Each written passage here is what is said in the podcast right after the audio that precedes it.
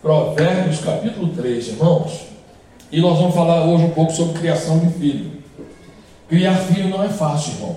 Tanto que o próprio Deus só teve um. se, se, ter filho fosse fácil, Jesus ter o, Deus ia ter o Jesus Cristo, o Ricardo Jesus, o, o Jorge Jesus, mas só teve um irmão, Jesus Cristo acabou, porque ele sabia como é que era o negócio, né? E ainda bem que ele teve um filho obediente, né? Que o obedeceu até morte de cruz. Mas, irmãos, criar filhos é um desafio. E é um desafio por várias razões. Primeiro, que nós criamos expectativas em relação aos nossos filhos, né? E isso é uma bênção, e por outro lado é uma covardia. Porque chega um tempo que a gente esquece que o nosso filho, ele é outra pessoa.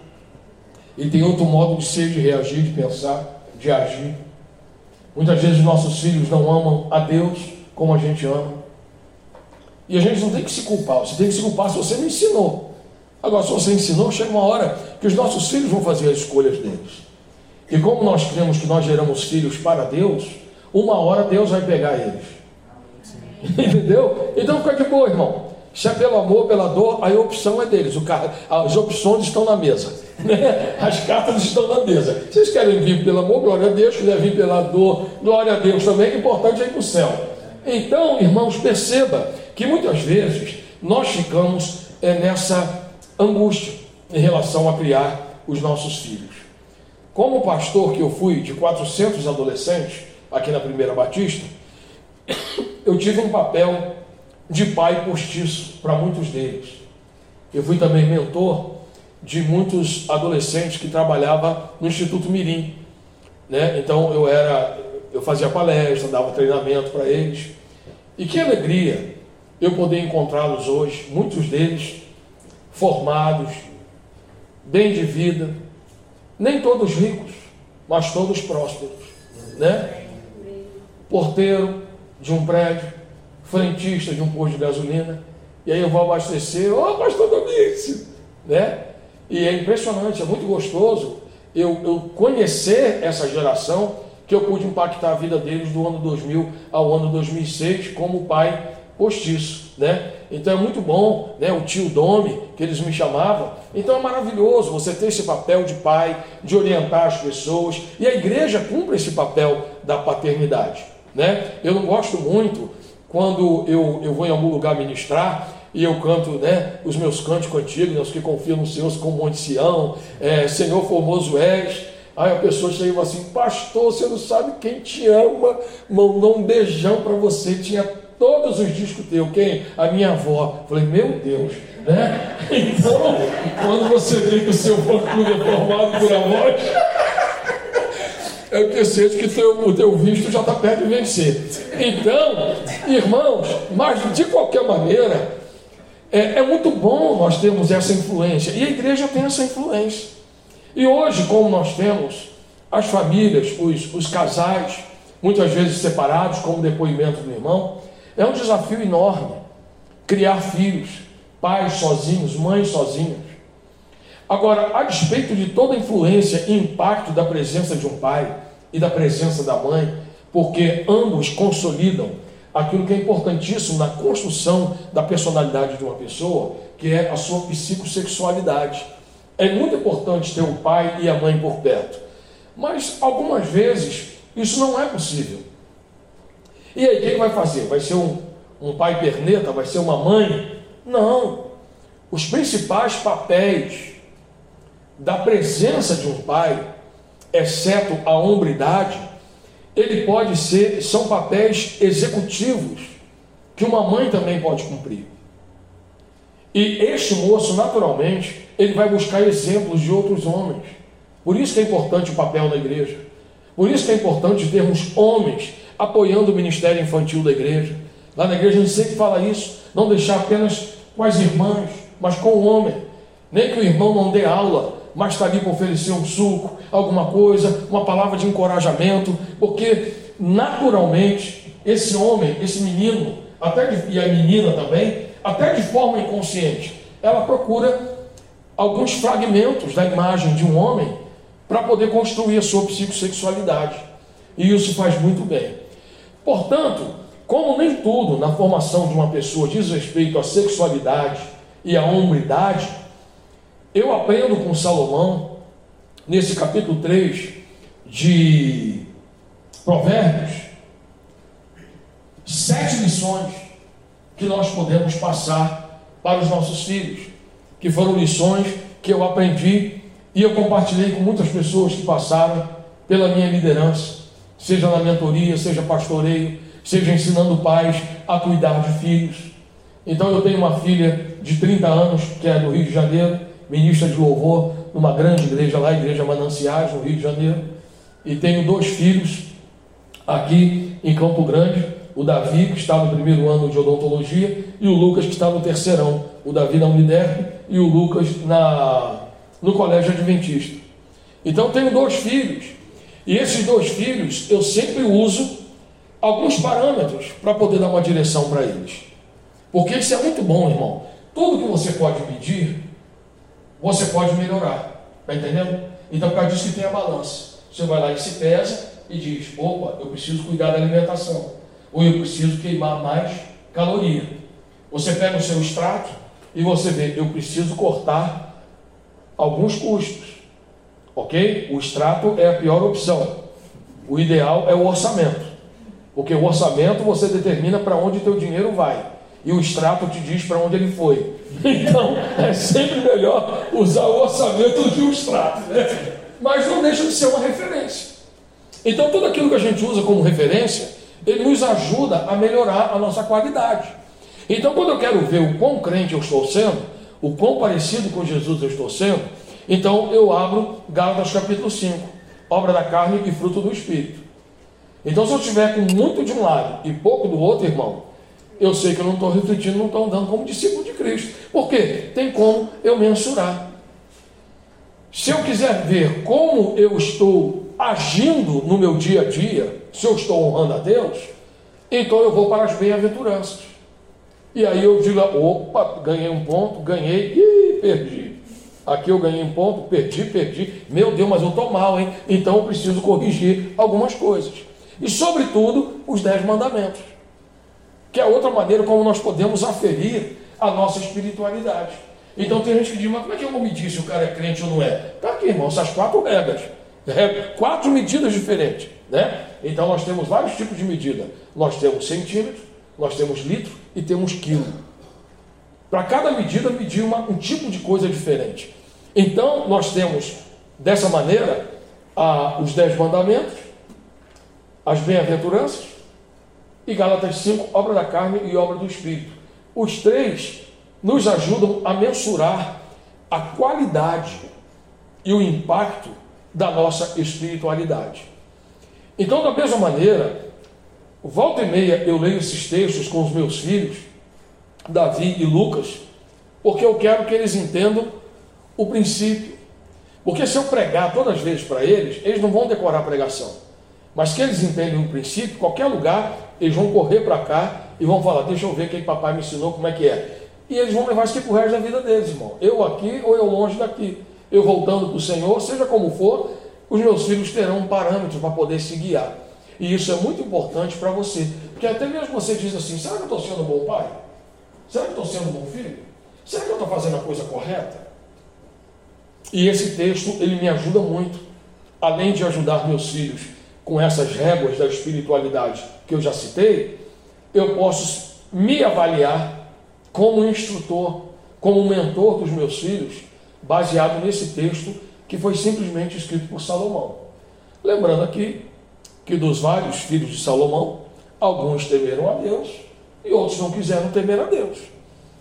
Então, aquilo que nós sempre falamos, né? ensina a criança o caminho que deve andar, e ainda quando for velho, não se desviará dele. Mas o próprio Salomão teve experiências positivas e negativas. Lembrando que Salomão era filho de Davi. E o próprio Davi, ele é, no livro de Atos, ele é chamado de homem segundo o coração de Deus. Ele foi segundo o coração de Deus. Mesmo o filho dele, Absalão, aprontando o que aprontou, mesmo com Adonias querendo surrupiar o trono de Salomão, com tudo isso, Davi foi um homem segundo o coração de Deus. Por quê? Porque ele ensinou, irmão. Então entenda isso, não se sinta culpado, porque os teus filhos não correspondem ao ensino que você deu. Eles vão processar, eles vão aprender. E mais uma vez eu digo, irmãos, Nós somos uma fábrica de habitantes do céu. O teu filho está selado por Deus. É questão de tempo eles estarem ou não na casa do Senhor. Mas que eles virão, eles virão, irmão. Porque você entende, uma ave que não tem é, raciocínio, ela sai lá do Canadá, atravessa os Estados Unidos, passa pela América Central, ela vai botar o ovo, irmão, lá na Argentina. E depois para onde ela volta? Novamente, o Canadá. Por que, que ela vai botar o ovo na Argentina? Porque a mãe dela botou o ovo que ela nasceu na Argentina. Irmão, uma ave, ela sabe onde ela foi gerada e ela volta. E o teu filho, se foi gerado em Deus, ele vai voltar em nome de Jesus. Irmão, dá linha na pipa. Só ensina. Ensina o teu filho, irmão, enche de palavra de Deus. Que uma hora teu filho vai sentir um vazio e ele vai saber onde é que está tudo aquilo que ele sente falta. E ele vai voltar para o Senhor em nome de Jesus. Amém? Eu sei que eu estou falando isso e algumas pessoas vão ouvir essa palavra depois. Eu sei que muitos pais serão edificados em nome de Jesus. Amém? Então vamos lá aos ensinamentos que Salomão trouxe aos seus filhos. Meu filho, não se esqueça da minha lei, mas guarde no coração os meus mandamentos, pois eles prolongarão a sua vida por muitos anos e darão a você prosperidade e paz.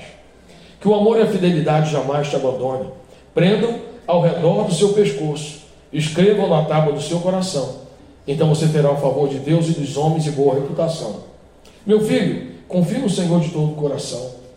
Não se apoie em seu próprio entendimento. Reconheça o Senhor em todos os seus caminhos, e ele endireitará as suas veredas. Meu filho, não seja sábio aos seus próprios olhos. Tema o Senhor e evita o mal. Isso dará a você saúde ao corpo e vigor aos ossos. Meu filho, honre o Senhor com todos os seus recursos e com os primeiros frutos das suas plantações. Com isso, os seus celeiros ficarão plenamente cheios e os seus barris transbordarão de vinho. Meu filho, não despreze a disciplina do Senhor, nem se magoe com a sua repreensão, pois o Senhor disciplina quem ama, assim como o pai faz ao filho de quem deseja o bem. Amém? Amém. Então aqui nós temos a princípio os seis, vamos falar desses seis. Irmão, uma coisa que me impressionou de boa verdade, de repente vocês leram e já descobriram isso na primeira vez. Eu demorei. E quando eu vi, eu fiquei impressionado. O quanto que Salomão, não é, é não é novidade para mim, de que Salomão, por ser um rei sábio, ele sabia falar e escrever bem. E tudo que ele falava tem uma sequência. Né? É claro. Mas irmãos, eu nunca, eu não conheço uma sequência de versículos da Bíblia eu conheço versículos isolados que tem uma exposição, uma argumentação e depois uma validação. Eu conheço um versículo ou outro. Agora, uma sequência, irmãos, de seis versículos, seguindo o mesmo princípio retórico de ensino, eu não conheço, não. Eu só conheço aqui. Pode ser que tenha, mas eu não vi. Então perceba que para cada versículo há uma orientação para o filho, diz como ele tem que fazer e depois qual é a vantagem que ele vai ter fazendo isso. Então vamos lá. Primeiro, meu filho, não se esqueça da minha lei. Como que você vai fazer isso? Guardando no coração os meus mandamentos. O que, que você vai ganhar com isso? Eles prolongarão a sua vida por muitos anos e darão a você paz e prosperidade. Irmãos, olha que coisa. Então, não vai correndo com os outros, não. Vamos ler um de cada vez, por favor. Né? Parece aquele povo Netflix que vai pulando o episódio e vai vendo um pedacinho do começo de cada um. Irmão, pelo amor de Deus, vamos, vamos devagar aqui. Então, em primeiro lugar, como é que eu faço? Não esqueça da minha lei. Então, a primeira coisa que nós temos que ensinar os nossos filhos: guarde a lei do Senhor. Ame a palavra de Deus. Guarde a lei. Não se esqueça. Como é que eu vou fazer? Guarde no coração os meus mandamentos. Por quê? O que a gente guarda no coração está bem guardado. Não tem pessoas que alguma vez fizeram algum mal para você e você não ficou guardando aquilo no coração? E não às vezes aconteceu, né? Depois você foi ministrado e liberou perdão. Por quê, irmãos? Aquilo que você guarda no coração, o próprio Salomão diz, sobre tudo que deve guardar, guarda no teu coração. Guarda o teu coração, não no, no coração o coração. Por quê? Porque dele procedem as fontes de vida. Então, quando o nosso filho guarda o entendimento no coração, hora que ele precisar, vai estar aqui, irmão, disponível para ele. Então, em primeiro lugar, é guardar no coração a palavra do Senhor. Não é para guardar no celular. Não é para guardar no, no, bloco de texto. Irmão, é para guardar no coração. Então, no momento que vem a luta, meu filho, Salmo 46. Deus é meu refúgio e fortaleza, socorro presente na hora da angústia. O Senhor dos Exércitos está contigo, o Deus de Jacó é o teu refúgio, meu filho. Irmão, esse era o salmo preferido da minha mãe, Salmo 46. Quantas vezes eu não passei por lutas, mesmo quando eu estava frio na fé, que eu não me desviei, fui para vagabundagem nem nada não, mas a minha fé oscilou quando eu era de adolescente para jovenzinho. Desde quando eu abracei Jesus lá no Rock Rio, ao som do James Taylor, que eu falei, Senhor, a partir de hoje vou te servir e nunca mais eu vou te largar. Irmão, não houve nenhuma hipótese de eu largar Jesus.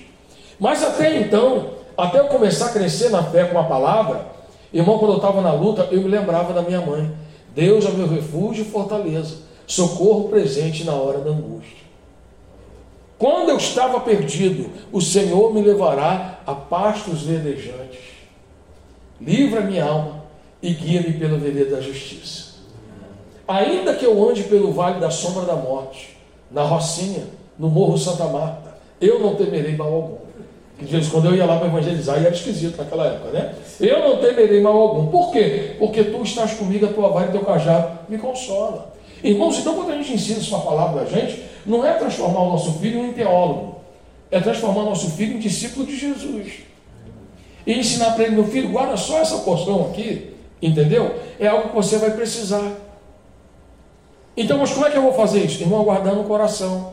Não é dando sermão, é ensinando no coração. É todos os dias, em algum momento, você começar a frase e deixar teu filho completar. Deus é meu refúgio e fortaleza. Aí ele completa: socorro presente na hora da angústia. O Senhor dos Exércitos está contigo, Davi e Lucas. Eles repetem: o Deus de Jacó é o meu refúgio. Pronto, irmão está lá, está guardado. Então, Primeiro lugar, guarda no teu coração. Por quê? Porque eles prolongarão a sua vida por muitos anos e darão para você prosperidade e paz. Porque às vezes a pessoa é próspera, mas ela não tem paz. Até crente. Tem crente que é próspero, tudo que ele tem é do Senhor. Ele é generoso, ele é ofertante, ele é dizimista, mas não tem paz.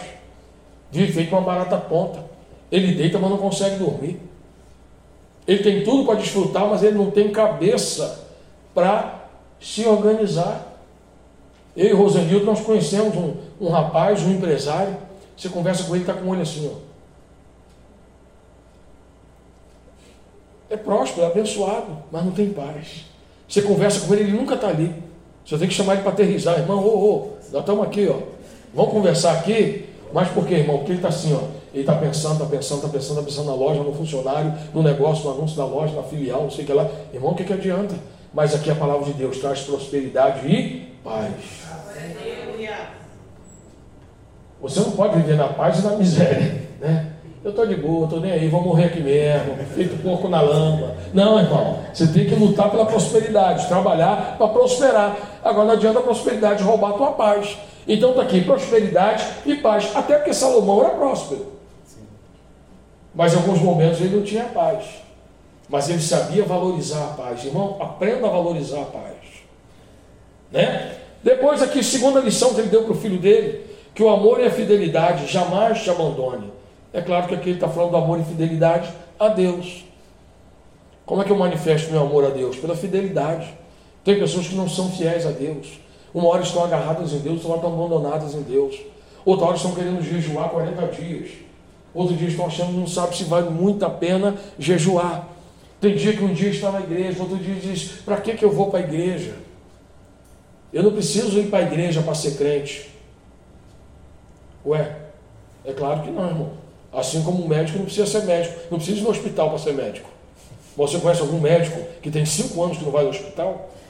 Não, irmão, então pelo amor de Deus. Então, a gente precisa entender isso. Você tem que estar lá. E outra coisa, você pai do corpo, irmão. Todo exemplo que a igreja dá sobre que a Bíblia dá sobre a igreja é sempre o aspecto coletivo, é família. Não existe família de um só. Família é todo mundo junto. Corpo. Já pensou o teu rim falar, Ah, vai lá para a igreja que eu vou ficar aqui hoje na cama que eu estou cansado. Não, irmão, o corpo vai todo mundo junto. Vai o olho, vai o rim, vai o dedão, vai a vesícula, vai todo mundo junto. Então, a vesícula, então não tem como a pessoa falar, eu não preciso ir para a igreja, então você não é corpo. Então você não é exército. Eu não conheço esse negócio de cara ficar fardado em casa. Acorda às seis horas da manhã, faz a barba, bota a farda e fica em casa o tempo todo. Às cinco horas da tarde se levanta do sofá cansado. Hoje foi terrível, irmão. Eu não conheço isso. né? Então, não existe soldado fora do quartel. Esse eu gostei, esse eu nunca falei, não.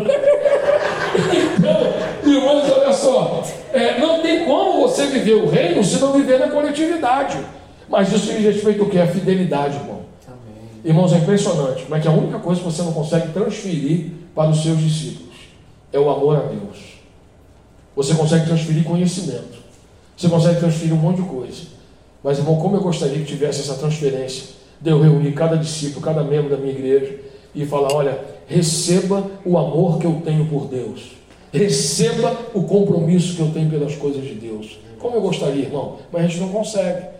Mas por quê? Está aqui dizendo: ó, isso tem que deixar nascer em você, que o amor e fidelidade jamais o abandone. Como que eu vou fazer isso? Prenda ao redor do pescoço, escrevam na tábua do seu coração. Mais uma vez, guardar no coração. E o que, que ele vai ganhar com isso? você terá o favor de Deus e dos homens e boa reputação. Irmãos, é impressionante, irmão. O favor de Deus.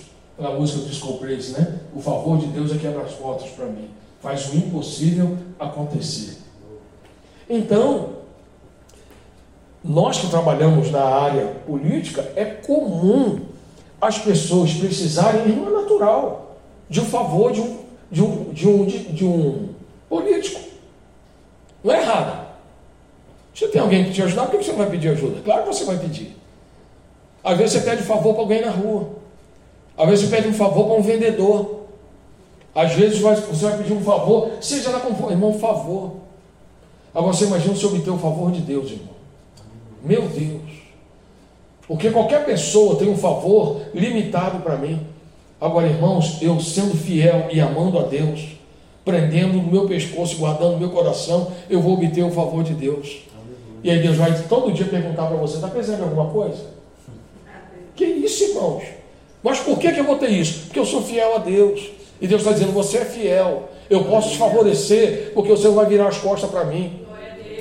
Irmãos, é assim. Então Deus abençoa todo mundo, abençoa. Mas tem pessoas que Deus tem o prazer em abençoar.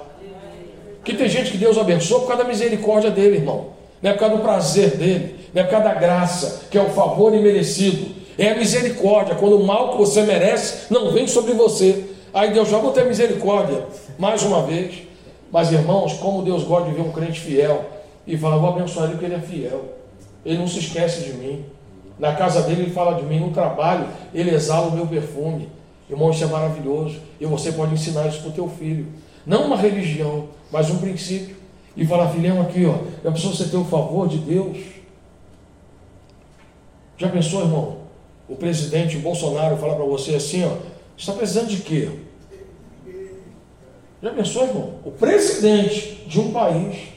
Agora imagina Deus olhar lá do trono dele. Está precisando de quê, meu filho? Mas é impressionante que a gente não vai para Deus, a gente vai para o homem com maior facilidade. E a gente pede para Deus, a gente esquece que Deus é Pai. E todo pai tem desejo de abençoar o filho. O próprio Jesus diz isso. Qual é o filho pedindo pão para o pai? Vai ganhar uma pedra, vai ganhar uma serpente, uma cobra. Da mesma maneira, o vosso pai que está no céu sabe o melhor que pode dar para você. Mas irmãos, Deus, alguma coisa Deus dá, porque até o urubu respira, por isso que você respira. Não é que você merece, não. É que o urubu também respira. Agora, irmão, como é bom Deus olhar para você e falar assim: olha só como é que ele é fiel. Eu vou prolongar os dias dele na face da terra, porque esta fidelidade dele me alegra demais. Agora, se você for extremamente fiel, aí Deus fala: Ele é tão fiel que eu vou recolher logo ele para mim, para ele ficar com essa fidelidade aqui perto dele. O que é um grande lance também, né, irmão? Não, não, não, não tem esse negócio, não é morte.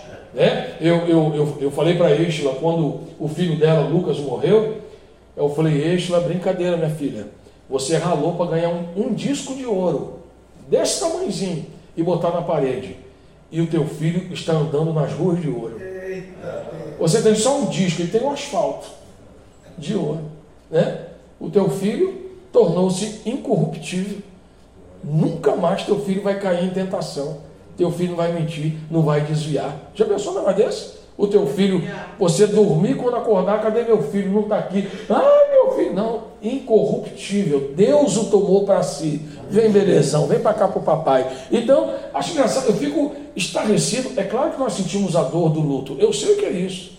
Mas, irmão, na verdade, por isso que a Bíblia diz que precioso é aos olhos de Deus, preciosa é a morte do Senhor, preciosa é aos olhos do Senhor a morte dos seus santos. Porque é uma premiação. É uma premiação. Não é um castigo. Ai meu Deus, tanta gente ruim para morrer, porque é o bom que morre mesmo, irmão. É o bom que é chamado para Deus. O ruim vai ficar vivendo aí pagando pato. O bom não, Deus chama para ele.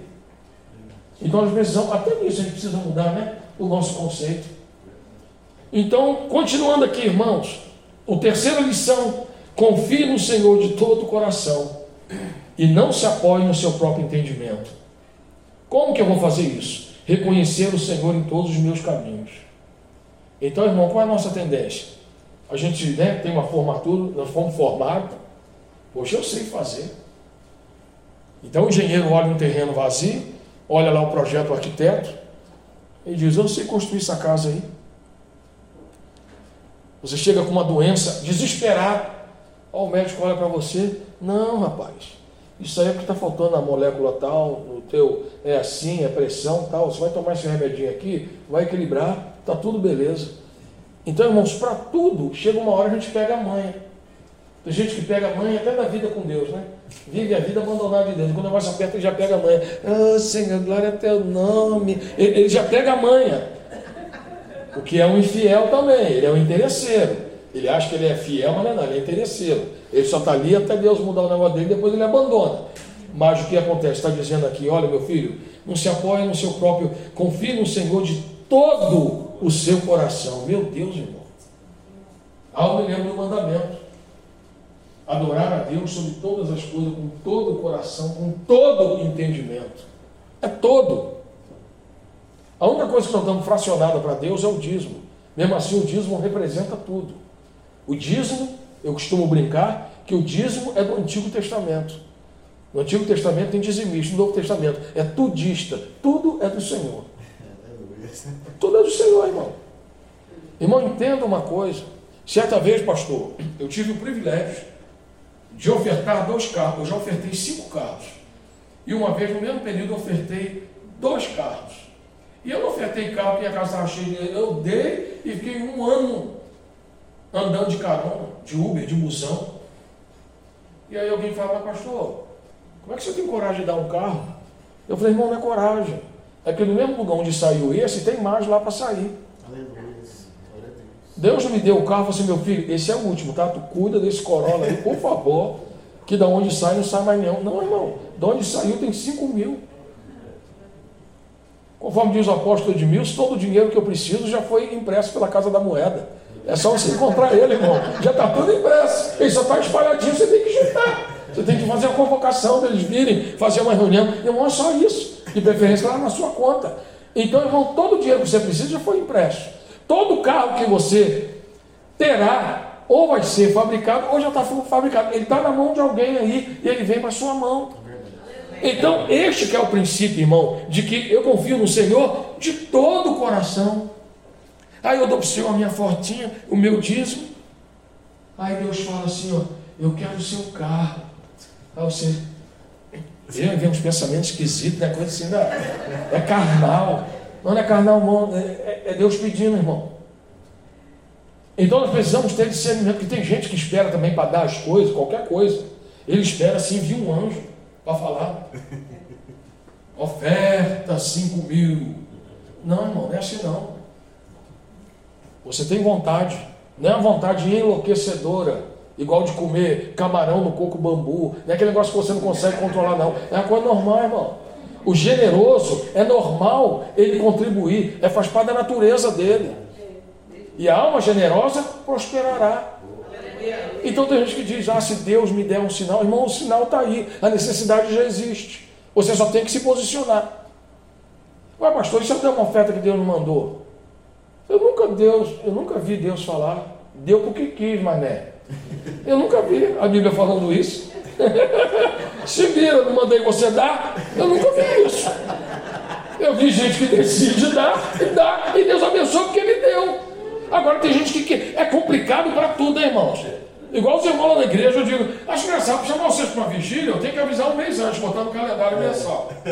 Agora, se na sexta-feira à noite fala assim, irmão, amanhã eu vou fazendo uma picanhazinha, quem quiser chegar meio-dia, irmão, ó, tem que entregar senha desde 4 horas da manhã. A fila dobrando o quarteirão para comer a picanha. Aí para comer picanha, avisa em cima da hora. Para ser vigília, tem que ser um mês de antecedente. Pelo amor de Deus, irmão. Por quê? Porque não entregou todo o coração. Então ele está aqui dizendo: olha, confie no Senhor de todo o coração. Não se apoie no seu próprio entendimento. Chega uma hora, irmão, que a gente acha que sabe tudo. Mas aí que está o problema, tá? O entendimento, a faculdade dá. Agora, o discernimento, só o Espírito Santo dá. E tem coisas que o teu entendimento não vai te dizer. É só o Espírito Santo que vai te revelar. Clama a mim e responder-te-ei. Eu vou te anunciar Aleluia. as coisas ocultas que você não sabe. Aleluia. Então, a diferença de entendimento para discernimento. Então, muitas vezes as pessoas agem. Não tem problema você agir normalmente no seu entendimento. Irmão, tem coisas que você precisa de discernimento. E se você não depender do Senhor, se teu coração não estiver no Senhor, olha, confie no Senhor de todo o seu coração. Ele não vai revelar para você. Então, reconheça o Senhor. Como que eu vou fazer isso então? Vou reconhecer o Senhor em todos os meus caminhos. E o que ele vai fazer? Irmão, é maravilhoso. E ele endireitará as suas veredas. Olha o testemunho da irmã aqui. Ó. Experimentou o divórcio, estrambelhou tudo, né? Doença. Aí ela confiou no Senhor. O que, que o Senhor fez? Endireitou o caminho dela. Né? Mandou o anjo, anjo, ó, chega mais para cá, ó. Isso, chega mais para cá. Não, está muito alto assim, ó. Vamos aplanar aqui, ó. Isso. E a palavra de Deus diz que o Senhor vai aplanar os nossos caminhos. Além de direitar, ele aplana. Qualquer subida alta que a gente, meu Deus, como é que eu vou subir isso? Não, ele aplana. Então, quando você entrega, o Senhor endireita os seus caminhos, porque às vezes, irmão, nós fazemos escolhas erradas. Mas o Senhor endireita os caminhos. Então Deus não escreve certo por linhas tortas. Ele endireita o caminho para escrever sobre o caminho certo, sobre a linha certa. A gente tem mania de escrever certo por linha torta, mas Deus não. Deus endireita o caminho para poder escrever. E aí Deus escreve, irmão, aí não tem para ninguém. Quarto conselho: não seja sábio aos seus próprios olhos. Como que eu vou fazer isso? Temendo ao Senhor e evitando o mal. Irmão, todos nós temos oportunidade de fazer o mal, tá? Você tem um pastor de vocês aqui que é um pastor respeitado na cidade. Ele também tem oportunidade de fazer coisa mal. É. Todo tipo de coisa. Sabia? Que a gente vai na loja, o cara quer vender equipamento para nós. Ele fala, oh, pastor, 40 mil equipamentozinho tal, tal. Aí nós vamos dar uma sementinha lá para o Senhor. É para a igreja, não é para o Senhor, tá? Para a sua vida, semear na sua vida. Na verdade, é praticamente uma propina para comprar equipamento. Tá vendo só? Pastor, vamos fazer uma conferência assim, assim, assim. Aí a gente convida todo mundo. A inscrição é 300 reais. E aí o senhor leva lá 100 pessoas. E nós damos. Irmão, o pastor também tem a oportunidade de se corromper, sabia? Mas o que acontece? Está aqui, ó. Não seja sábio seus próprios olhos, tema o Senhor e evite o mal. E o mal não é só a prática do mal, tá, irmão? É o coração mal. É daí que vem a impureza de coração. E o nosso coração que determina. Você viu quantas vezes tem a palavra coração aqui? O coração é importantíssimo.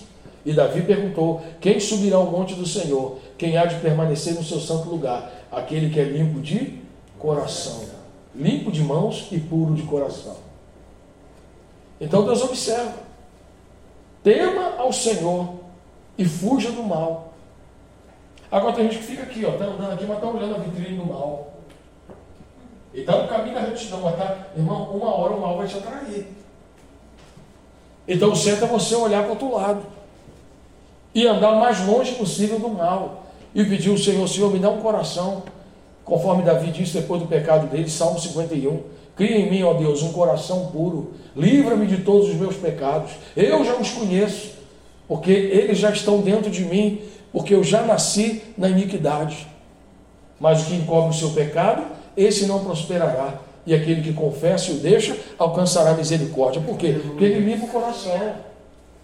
Guardei a tua palavra onde? No meu coração, para não pecar contra ti. Então nós vemos aqui, irmãos, a Bíblia é farta de ensinamentos. Não seja sábio aos seus próprios olhos. Tema o Senhor e evita o mal. E o que isso vai acontecer? Isso dará a você saúde no corpo e vigor para os ossos.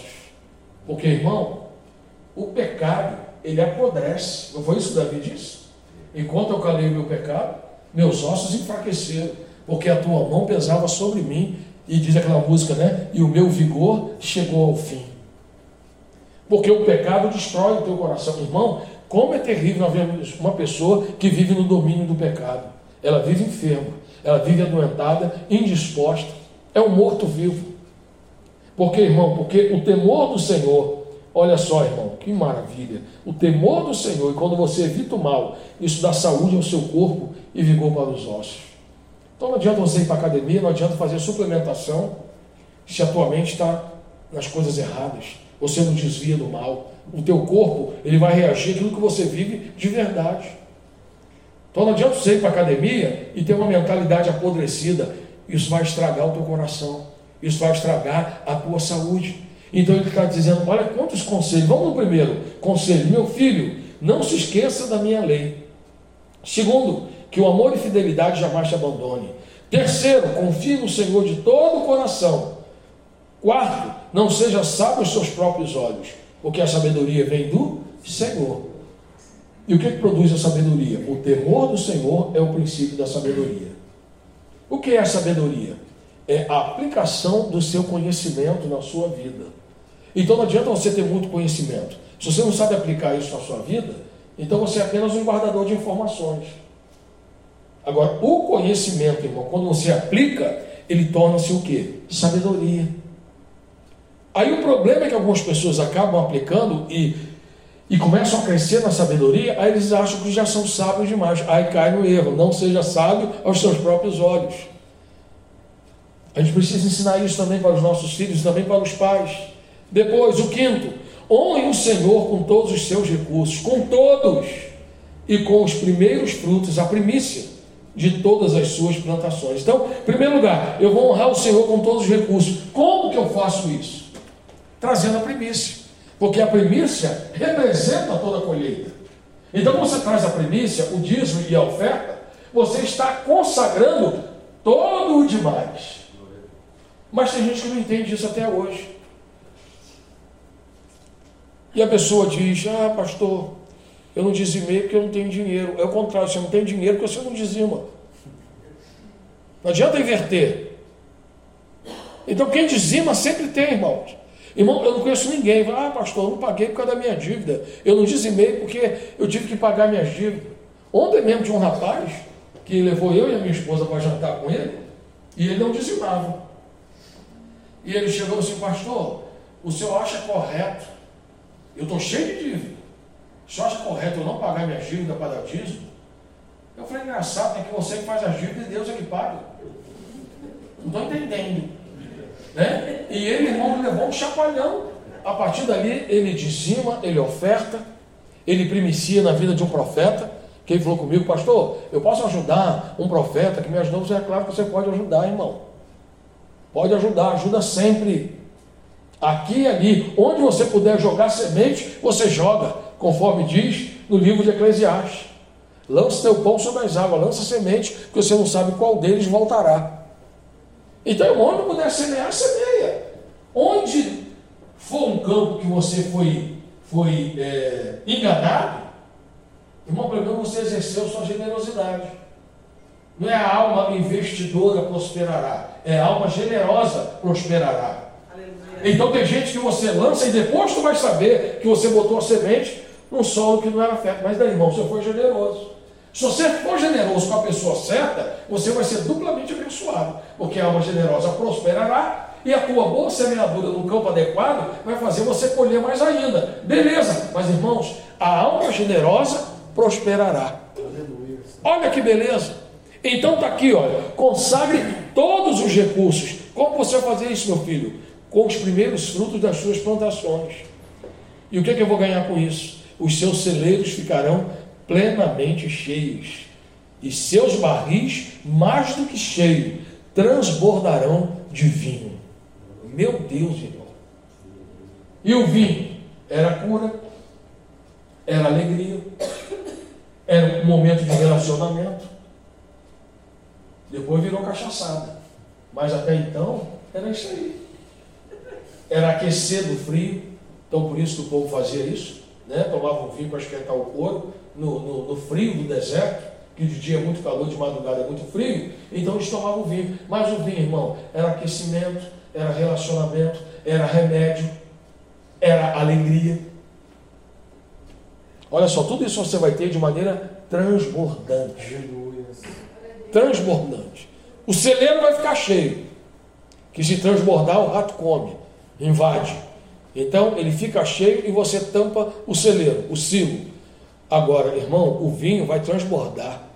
O dia inteiro vai ter gente lá, ó, pegando para se alegrar, para se esquentar, para usar como remédio, assim por diante, tá? Mas não é para você sair daqui hoje e encher a cara, não, hoje eu preciso de um remédio. Não, não é isso não. O Senhor te cure agora, em nome de Jesus. Você está curado. Não precisa sair daqui e encher a cara dizendo que está tomando remédio, não. Então, olha aqui, irmãos, honre. E depois, aqui o sexto ensinamento. Meu filho, não despreze a disciplina do Senhor, nem se magoe com a sua repreensão. Então tem gente que fica feridinho quando Deus trata dele, né? Por que Deus faz isso comigo? Ué, irmão, a disciplina é ensino. A gente relaciona a disciplina com sofrimento. Mas tem ali a professora Lu, é o que, que ela ensina? Disciplinas. A matemática não é uma disciplina, a biologia não é uma disciplina, Assim por diante. Embora química, física e biologia, para mim, é disciplina no pior sentido da palavra. Porque sempre me trouxe sofrimento, essas três matérias. Então, a disciplina em toda a, em toda a, a, a, sua potencialidade da palavra. Mas o irmão está dizendo aqui: olha, meu filho, não despreza a disciplina do Senhor, não. Nem fica magoado quando o Senhor te repreender. Mas como o Senhor me repreende, pastor? É claro que Deus não vai chegar lá do céu e vai ecoar a voz dele e fazer, ó, vacilão. Não, não é isso. Deus vai usar pessoas para te repreender. E você precisa se manter para dizer, Senhor, eu aceito a tua disciplina. Através do meu pastor, do meu pai, do meu sócio, do meu vizinho. E é uma coisa assim que eu e minha esposa nós temos por princípio nós nunca repreendemos o filho de ninguém. Mas às vezes a gente fala para o pai, em amor. E a gente fala, você quer uma oportunidade de crescimento? Não é uma repreensão, não, vou te mostrar uma oportunidade de crescimento. Olha, o teu filho, ele faz isso, isso, isso e isso. Se ele faz só aqui perto de nós, beleza, nós somos família, igreja, estamos juntos. Agora, se teu filho faz isso em outros lugares, vai ficar uma impressão ruim para você. Não para a criança, que a criança é criança vai ficar para você. Mas o que é isso, irmão? É uma orientação, é uma disciplina. Não disciplinar o filho dos outros, mas mostrar para o teu pai, para os pais, uma oportunidade de crescimento para ele poder disciplinar o seu próprio filho. Então tem pai que não gosta, não. Tem pai que fica ofendido. E você, por que eu estou te falando isso? Porque eu te amo pra caramba. E tem gente não, que já não chama você para ir na casa deles por causa do teu filho. E eu estou te falando que se você corrigir isso, o teu filho vai ser bem-vindo em todo lugar. Porque tem pais que não querem os filhos com outros filhos que não têm um comportamento. Eu estou dizendo que teu filho vai se comportar como lorde. Mas você precisa orientar o seu filho. Quando for assim, aí você faz isso, isso. Mas por que, irmãos? Porque os pais são ruins? Não, irmão. Primeiro que ninguém nasceu sendo pai, todos nós aprendemos. Segundo lugar, o que você aprende com o primeiro filho não serve para o segundo, que cada um é um ser diferente. Né? Cada um vem num planeta diferente. Então o que você aprende com um não serve para o outro. Então ele está sempre aprendendo. Então, ou você se abre para a repreensão, para o ensino e para a disciplina, ou você vai ser um pai evitado pelos outros e que vai criar filhos que todo mundo vai evitar. Simples assim. Então nós vemos aqui. Aí você diz, pastor, mas como que eu vou fazer? Todos os textos, ele diz o que eu vou fazer, como eu devo fazer e o benefício que eu não vou ter. E esse sexto aqui é. Meu filho não despreza a disciplina do Senhor, nem se magoe com a sua repreensão.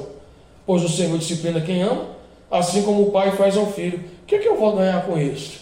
Ah, irmão, vocês não contavam com a minha astúcia. Abre lá no capítulo 2, volta para o capítulo anterior. O primeiro, capítulo primeiro. Porque aqui, só lembrando, depois a igreja foi dividida em a Bíblia foi dividida em capítulo e versículo, né, irmãos? Porque Salomão foi escrevendo isso aqui aos poucos. Ele não chegou e falou, ah, eu vou escrever 31 capítulos, um para cada dia do mês. Não é isso não, embora você possa fazer isso, um capítulo para cada dia do mês, tem 31 capítulos do livro de Provérbios, mas ele não fez com essa intenção. Ele foi escrevendo, escrevendo, quando ele parava, aí dava atenção para uma mulher. Você imagina um cara com 700 mulheres, né? Haja atenção para dar. Então ele escrevia um pouquinho, dava uma atenção para uma, aí escrevia mais um pouquinho, dava atenção para outra, e assim ia levando a vida, né? Se a tua mulher te pede atenção, imagina, irmão, ainda bem, irmão, Deus deu um livramento tão grande para Salomão. Meu Deus, um dia desse eu estava pensando nele. E eu falei, esse homem, ele foi agraciado por Deus. Imagina se no tempo dele tivesse o WhatsApp. 700 mulheres mandando WhatsApp. Você está onde? Pode passar na padaria? Você está com quem? Você conversou com fulano? Como é que foi a conversa? Ele está legal? Irmão, imagina, 700 mulheres mandando WhatsApp. Ele não vai fazer outra coisa na vida dele, só vai ficar no WhatsApp. Então, graças a Deus que não tinha, Deus sabe o que faz, né? Então, sem falar sogra, né, irmão? Agora é 700 mulheres, né? Que é claro que ele não, ele, ele não tinha intimidade com 700 mulheres, senão ele ia fazer outra coisa na vida. Mas, irmão, a questão era as 700 sogras, botando pilha na filha. Ele ama mais aquela outra lá do que você, minha filha. Ó, vai lá ficar mais perto dele, pega seus filhos, bota tudo perto dele, pega, manda teus filhos subir em cima dele, puxar o cabelo, manda fazer tudo, minha filha, senão ele, esse homem nunca vai te dar atenção. Você imagina, se uma pessoa ocupa meio metro numa fila, irmão, 700 mulheres, é 350 metros de mulher na fila. Rapaz do céu, nem no HU é assim. Então, é muita gente, misericórdia. Então, voltando aqui, irmão, vou voltar a falar sério. Né? Sobre a repreensão, o que, é que ele disse aqui? Ó? Quem já abriu comigo aí? Capítulo 1, versículo 23. Se acatarem a minha repreensão, eu darei a vocês um espírito de sabedoria e revelarei a vocês os meus pensamentos. Que isso, hein? Aí dá vontade de já pedir para Deus, me repreende, Jeová. repreende teu servo, Senhor. Eis-me aqui, Senhor, me corrige. Porque, irmãos, olha que prêmio é esse. Eu darei a vocês um espírito de sabedoria e revelarei a vocês os meus pensamentos. E o apóstolo Paulo perguntou: quem conheceu o pensamento do Senhor? Quem foi o seu conselheiro? Porque o pensamento do Senhor, ó a profundidade das riquezas, tanto da sabedoria como da ciência. Quão imprescrutáveis, insondáveis são os teus juízos. Meu Pai, inalcançáveis são os teus caminhos. E aí Deus pega tudo isso que Paulo, que era assim com Deus, o próprio Jesus se revelou para ele. Ele não entendia, mas aqui Salomão está dizendo: olha, se você acatar e receber a minha repreensão, eu darei a vocês um espírito de sabedoria e revelarei a vocês o meu pensamento. É isso que ele tem que ensinar para o nosso filho. Meu filho, quando você for repreendido, não é que vai deixar os outros, os outros deixar, você não vai deixar os outros te esculhambar. Você precisa ter o coração humilde, porque no meio da repreensão, irmão, tem muita pérola. Tem muita coisa boa no meio da repreensão. E eu me lembro os 15 abençoados anos que eu fiquei na primeira Batista, a reunião de terça-feira era a reunião de equipe pastoral. E quem mais ouvia do pastor Gilson era eu, na época da Quinta Gospel. Aí na Quinta Gospel eu me largava. Se hoje eu estou à vontade aqui, imagina quem está gosto, irmão. 15 anos mais novo. Fervendo. Meu Deus, irmão. E aí, terça-feira, era o dia da repreensão do pastor Gilson. Ô, Domingos, que negócio é isso aqui que você falou, Domingos? Não, pastor, mas, não, mas, mas está na Bíblia, meu filho, pelo amor de Deus. Eu falei, não, não estava, mas devia estar, porque é bacana. e aí era o dia, irmão, dele me arrochar na frente dos outros pastores, irmão. Quantas vezes eu não ficava ali, meu coração endurecia, né? Eu dizia, vou largar esse negócio para lá de quem tá gosto, ele que arrume outro. Santarrão, bom, que prega, sabe o que fala, é sábio. Eu não, eu sou verborrágico, eu vou lascar o aço, estou nem aí. Mas, irmãos, ele me repreendia. Nenhuma vez eu endureci meu coração para a pessoa dele. Eu ficava triste, chateado, porque eu estava crente que estava abafando. E ele via, irmão, pá, me dava enquadrada. Moral da história. Hoje, mais uma vez, minhas testemunhas aqui, a família da minha igreja, eles sabem o quanto que eu falo do pastor Gilson do Ronaldo na minha igreja. Porque foram pessoas que me repreenderam, irmão. O Gilson nunca me deu uma camisa, nunca me deu um relógio, nunca me deu uma caneta. Mas por que, que eu falo tanto dele? Porque ele me repreendeu, ele me disciplinou, ele me corrigiu. E eu sou o que sou e cheguei onde eu cheguei, porque eu tive pastores que tinham coragem de fazer isso por mim. Sem ter medo de falar, pô, mano, isso é líder de jovem. Se eu ficar é, apertando ele, ele vai vazar para outro lugar. Ele não está nem aí. Vacilou, vai ser repreendido. Escreveu, não leu, o pau comeu. E na frente dos pastores. E tem uma vez que eu falei, pastor Jesus, mas por que, que o senhor só chama a minha atenção? É porque só você tem culto. O culto de domingo é rodízio de todos os pastores. A quinta gosta é só você. O segundo maior culto da igreja é o teu. Se você não andar na linha, meu irmão, isso vira uma bagunça. Então se prepare. Enquanto você estiver aqui, eu vou te divertir, vou te corrigir e pronto. Vai se acostumando. Manda quem pode, obedece quem tem juízo. E graças a Deus obedecer para mim nunca foi problema. Graças a Deus, irmãos. Veja como eu falo dos meus dois pastores que eu tive nessa cidade. Sempre estou com eles, com Edmilson, com Gilson, com todo mundo. E a igreja que eu comecei, eu comecei porque o Gilson mesmo é que falou, rapaz, que começar culto, não, está na hora de você iniciar o ministério. Até hoje eu não sei se ele está me dando um desafio ou me dispensando, mas eu sei que ele me abençoou. Vai na minha igreja, visitou, o Ronaldo já pregou lá, o apóstolo Edmilson já pregou. Por quê, irmãos? De tudo isso aqui, irmão, eu tive dificuldade de aprender muita coisa, mas a submissão e a repreensão é uma coisa que eu sempre guardei no meu coração. Né? É, é, Deus sabe o que faz. Eu tive um pai militar. Então ele me ensinava, ele corrigia e não deixava aberto para o debate, não. Ele sentava, falava e eu ouvia, e tudo que meu pai falava estava certo. Simples. Então, graças a Deus, guardei no meu coração. Só que, semelhante ao pessoal que vem de curso online, eu já estou terminando, eu tenho um bônus para dar para vocês. É no capítulo 3, versículo 21. Pessoal fala, vai fazer um curso, vai ter um bônus, vai ter o um e-book, vai ter os vídeos exclusivos para você que faz o curso. Aí depois tu acha o curso dele para todo mundo ver de graça, né? Meu Deus, que, que, cachorrada, né? E aí, mas o meu bônus aqui, o meu bônus é de verdade, né? Versículo 21. Meu filho, guarde consigo a sensatez e o equilíbrio Nunca os perca de vista. Por quê? Porque trarão vida a você e serão um enfeite para o seu pescoço. Onde as pessoas te olham assim, rapaz, olha que cara equilibrado, né? O povo provoca ele, mas ele mantém a pose. Isso é maravilhoso, irmão. A sensatez, olha que pessoa sensata. Olha as palavras dele, olha a decisão dele. Primeiro lugar, outro bônus, versículo 27. Quanto for possível, não deixe de fazer o bem. Ensina isso para o seu filho, a quem dele precisa. Como que eu vou fazer isso? Não diga ao próximo, volte amanhã e eu darei algo a você se você pode ajudá-lo hoje. Amém. Olha só, irmão, você pode fazer, faz hoje.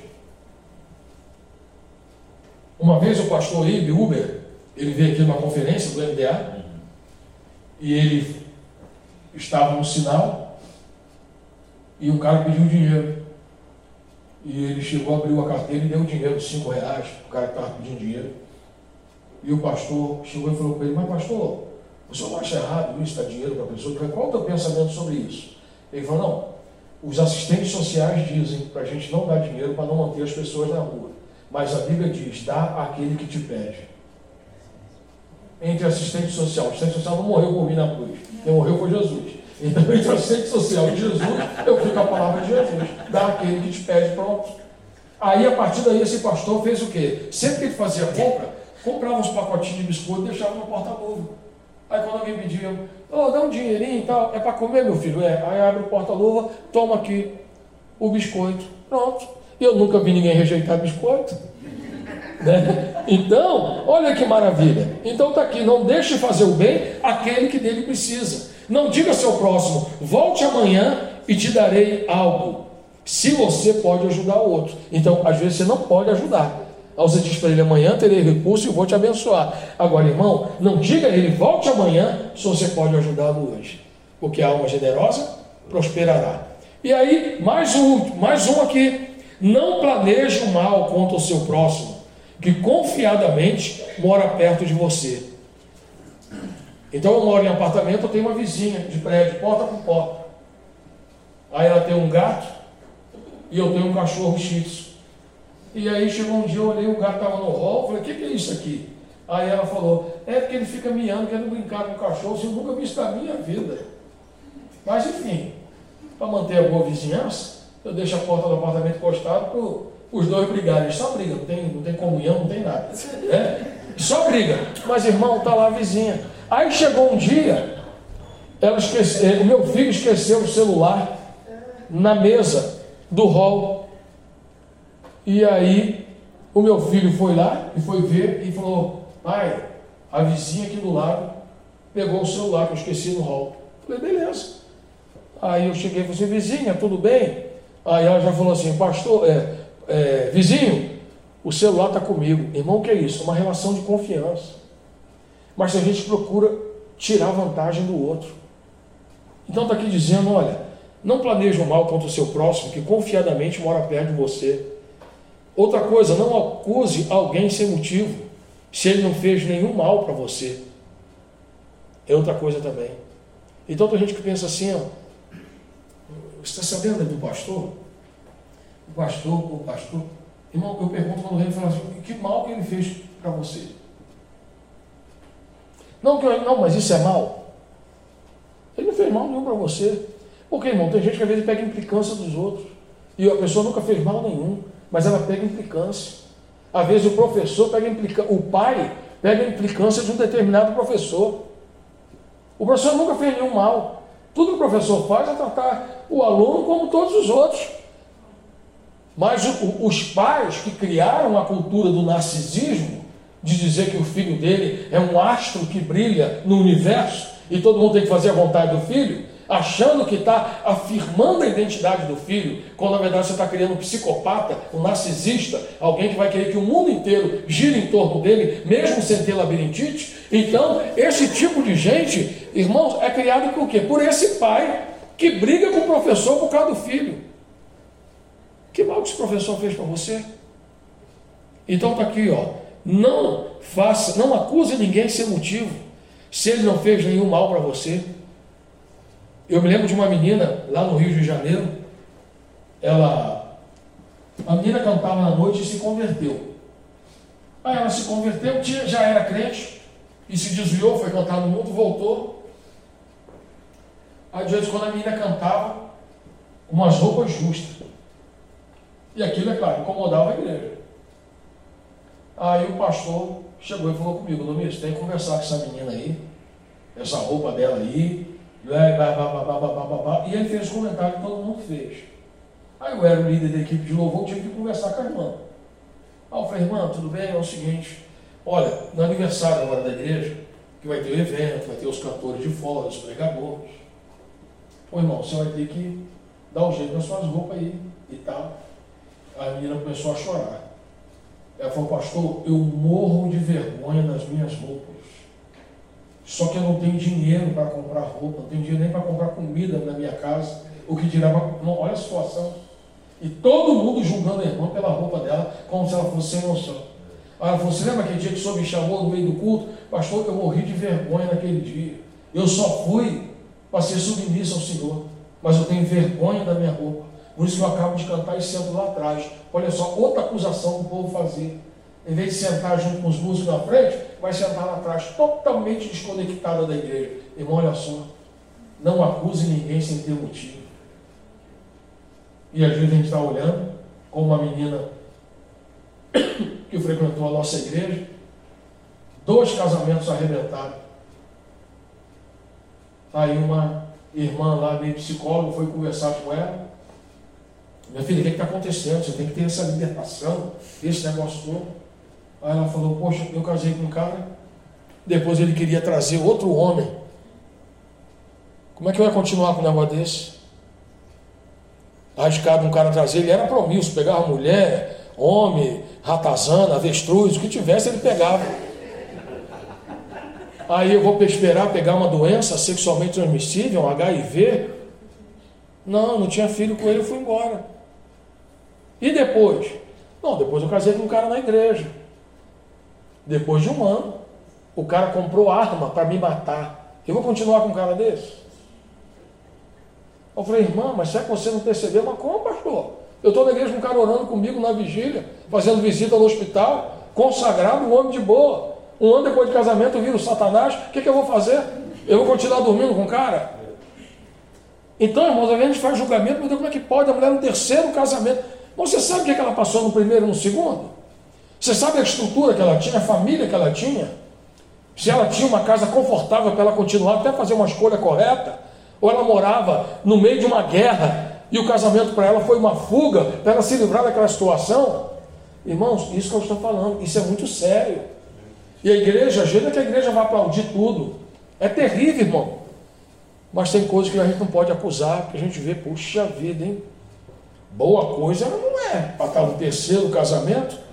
E se fosse sua filha, você faria o quê? Não, filha, continua lá. Se pegar HIV, Jesus cura. Não, filha, se ele te matar, se ele te der um tiro, aí você vai para o céu. Se ele te der um tiro, não te matar e te alejar, aí beleza. Alguém vai empurrar a cadeira de roda para você. Irmão, isso é muito complexo. E muitas vezes nossos filhos têm pai que ensina o filho a julgar os outros pelo brinquedo. As perguntas que as pessoas fazem, um conhece o outro, um pergunta, você é de onde? Você é do sul, é do nordeste? Primeira pergunta, você trabalha com o quê? Já para saber como é que vai ser o tratamento. Aí você tem filho, depois de perguntar a idade do seu filho, pergunta, estuda onde? Que se estudar no Montessori, no Harmonia, no Bionatos, opa! Paulo Freire, que não é mais Paulo Freire, graças a Deus tiraram aquele nome, é outro nome agora. Mas, irmãos, o que acontece? Aí, você, o seu filho estuda onde? Não tem aquela última escola em Campo Grande, já que você atravessa a rua, já está em Cidrolândia, é lá que meu filho estuda. É. Mas porque os pais ensinam os filhos a julgar os outros, pelo que os outros têm, onde mora, que carro tem e a profissão do pai. E graças a Deus isso meu pai me ensinou também, que meu pai era oficial da Marinha e o meu melhor amigo, um era motorista de autoridade na Petrobras e o outro era lixeiro, o Jefinho e o Gerson. O pai deles era lixeiro, que esse era o nome que a gente dava antigamente, né? Mas o meu pai sempre ensinou: traga seus amigos para cá, compartilha teu brinquedo com eles. Seja tudo assim, irmão, e graças a Deus. Hoje, o coração que eu tenho aberto, acolhedor, é por causa desse ensinamento que meu pai me deu. Você acha que não vale a pena? Eu aprendi quando era criança. A minha mãe fazia cachorro quente, eu chamar meus amigos mais pobres, mais simples, vai para casa comer junto comigo. Vale a pena ensinar teu filho. E ainda dá tempo de ensinar teu filho mesmo jovem. Né? Não tem aquele livro Sete Hábitos das Pessoas Altamente Eficazes? Aquele livro é para adulto, que quer realinhar a vida com bons padrões e bons princípios. Então, irmão, verdadeiramente terminando agora, por último, chave de ouro. Não tenha inveja de quem é violento, nem adote nenhum dos seus procedimentos, porque Deus detesta o perverso, mas o justo é seu grande amigo. Imagina você criar um filho amigo de Deus. Quem é teu melhor amigo, filho? É Deus. Para quem você conta seus segredos? Deus. Para quem você compartilha teus sonhos? Deus. Deus é meu grande amigo. Porque você ensinou o teu filho a não ter inveja das pessoas e não desejar violência, mas como um padrão de Deus. Aí de repente você diz assim: Poxa, pastor, como eu gostaria de ter ouvido isso, como eu queria que meu pai me ensinasse isso. O teu pai não teve a oportunidade que você está tendo. Então, a partir de agora, abrace isso você e reproduza. Então, de repente, você diz, mas pastor, eu venho de uma família arrebentada, de uma família destroçada. Você acha que você caiu num sorteio na tua casa? Tudo tem um propósito de Deus. Todas as dores que você passou fortaleceram as fibras do teu caráter. Para agora você saber o que é certo e o que é errado. E não repetir os teus erros com os teus filhos. Mas a partir de agora. Então, esta noite, neste momento, nós vamos orar para que o Senhor alinhe teu coração segundo essa preciosidade que você recebeu hoje, irmão. Preciosidade. E outra, chegar em casa, lê de novo. Lê tudo de novo. Leia com seu filho, compartilhe com ele, não forçado. Se o teu filho ele é hiperativo e fica correndo pela casa e ele não aguenta ouvir tudo isso, vai passo por passo. Filhão, nos próximos sete dias, cada dia eu vou te ensinar uma lição. A primeira lição hoje é essa. Repete aqui e tal. Então, papai vai orar para Deus escrever essa primeira lição nas tábuas do teu coração. Você nunca mais vai esquecer isso. Irmão, insiste. Porque a repetição é um método de aprendizagem. Você nunca teve uma aula de matemática e nunca mais voltar ao assunto. Não, ela é sempre repetida. Você não aprendeu em uma aula que o Brasil foi descoberto em 1500. Várias aulas, repetição. E tem gente não que lê uma coisa, hoje lê Apocalipse, amanhã lê Timóteo. Não, você tem que ler a mesma coisa com teu filho. Por isso que a gente decorou o Salmo 23, o Salmo 125, o Salmo 46. É repetição.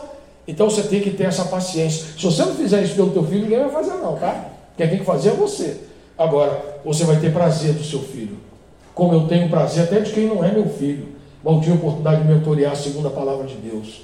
E hoje eu ando pela rua, o Rosenildo sabe onde eu vou. Cara, eu ia daqui da Gospel, eu era lá da Federal, eu era menina Federal. Irmão, onde eu passo, graças a Deus, até porque a cidade não era tão grande assim há 20 anos atrás, então eu pude causar um impacto maravilhoso na vida dos adolescentes. E hoje eu vejo o que Deus faz. Por que, que eu estou falando? Para dizer que eu sou bambambam? Bam, bam? Não. Como diz o apóstolo Paulo, eu sou o maior pecador de todos. Para dizer para você que a palavra de Deus sempre funciona. Aleluia. Sempre funciona a palavra de Deus. Então usa a palavra de Deus e ela vai endireitar os teus caminhos e o caminho dos teus filhos em nome de Jesus. Amém?